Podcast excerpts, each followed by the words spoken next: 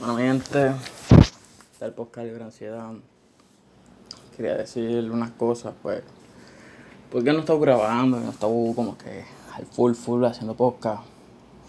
Me he sentido muy ansioso, no lo voy a negar eso, se lo voy a decir al pie de la letra. Cuando ahorita yo me estaba duchando y sentí una ansiedad, y lo que decir con estas mismas palabras que son fuertes, hijas de la gran puta, ansiedad supermente fuerte. Eh, sentí ese dolor en el cuello. Y yo decía, esta ansiedad ya me está dando ansiedad bañándome. Cuando perdí como que un mareito, decía, estoy perdiendo la coordinación. Digo, porque yo no padezco de, de, ¿cómo se dice? Del azúcar ni nada de esas cosas.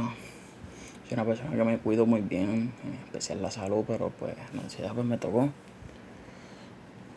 Y me acordé que el miércoles aquí en Puerto Rico hubo una explosión en una planta de Costa del Sur eléctrica. Y a mí me regresó la, la luz el domingo. Del miércoles al domingo. ¿Y qué pasa? Yo estoy a cargo de mi abuelo.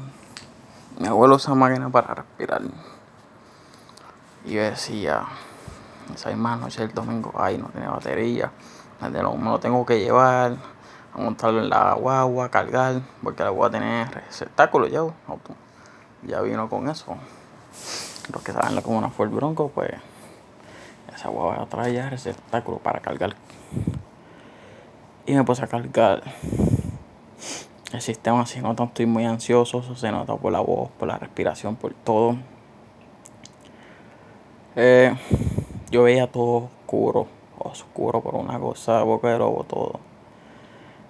Ni los condominios de la avenida estaban prendiendo, ni las luces de emergencia, estaba todo apagado. Este. Yo me estresé, sí, demasiado. Yo no dormía, dormía una hora, me levantaba a chequear la máquina. Y eso era constante. Al otro día cargar todo el carro y decir mismo vamos a dar una vuelta, vamos a ver dónde hay luz. Y en los malls casi siempre hay luz. En algunos. Ahí aparecieron y me llegaron 20 mil mensajes, gente preocupándose, hablándome, escribiéndome, vacilando. Y yo decía, pues me daba como un flashback de cuando pasó María en el 2017. Que era así. Y llega el punto que le dije a mi mamá, vámonos a llevarnos al abuelo, vamos para allá, para, Carolina, para Vía Cooperativa. Cuando estamos llegando vemos que todo eso está prendido. Y yo veía que la calle 1 estaba prendida. Cuando vi que la calle 9 estaba prendida, en mi casa había luz. Pasé la noche, me acosté en mi cuarto, estaba viendo a mis hijos, a mis gatitos. Y me sentí en mi cuarto, cuando yo me siento con mucho estrés, yo me voy para mi cuarto, aparte. Yo no hablo ni con nadie. Yo hasta tapé las ventanas para no me entre la luz. Y empecé a dormir y yo decía, hecho, que que dormir en esta cama. Al otro día que era sábado. No, perdón, el viernes. Que era cumpleaños de mi mamá. Pues no me sentí tan estresado, pero me sentí un poco. Cuando llega sábado, sábado yo corto la grama, ya, me, ya yo me estaba preocupando demasiado como empecé a cortar la grama. Eh, quería cortarla atrás, pero no me dio tiempo. En la noche lavé la guagua, lavé la alfombra. Llegué a un punto que me estresé tanto y tanto y tanto que yo pensé que me estaba muriendo. Mis pulmones yo sentía que no estaban, yo no estaba respirando. Ahí tuve una pelea con alguien. Eh, yo sentía que me estaba muriendo, sinceramente. Yo me metí al agua y a mí no me gusta el agua fría, pero me salió a hasta caliente. Y yo estaba bien estresado. Me dio con tirarme al piso y decirle a Dios por qué me está pasando esto. Y yo decía, estas son las preocupaciones que tengo ahí encima. Cuando yo dije eso, yo sentí en mi, en mi mente cómo la ansiedad empezó a reducir. Pero ya yo me había tomado una pastilla. Yo siempre cargo con, una pastilla específica, no sin el nombre, Pero cuando yo me siento demasiado que yo no me puedo controlar, yo sentía los temblores en mi boca. Sentía los dientes muy duros, eh, tensión muscular, me dolía el antebrazo, me sentía inquieto demasiado y para colmo no había agua. Además tuve que inventar para coger agua, cogí agua de la pluma o del purificador, pero había agua, pero no sabía igual. Y me sentí demasiado, demasiado estresado. Yo le decía a mi mamá, mami, siento que la tráquea se me está cerrando, pero yo no he comido nada picante. ¿Qué hago? Y me empezaba a estresar más. Y más y más y más, que llegué a un punto que decía, ¿qué carajo es esto? ¿Me voy a morir o qué? Ponía música en el teléfono. Y para relajarme, porque no tengo televisor. El televisor de mi cuarto años y ya tantos meses que yo no estoy en esa casa. Estamos hablando que no estoy en mi casa desde agosto de 2021, so, llevo bastantes meses que no estoy allí. Pero cuando estoy en esa casa yo siento paz. Pero a veces con estas preocupaciones que tengo por encima, pues no es fácil cargar con esto porque la gente piensa que no, pero cuida, una persona es súper fácil. No, cabrón, no, te equivocas. A veces nuestro cuerpo físico necesita un descanso, nuestra mente también necesita un descanso porque si no nos vamos a estresar de una manera tan estúpida como ahora. Yo me estreso demasiado en esta situación. Yo sé que hay algunos pues que lo ven como que una bobería, ¿ok?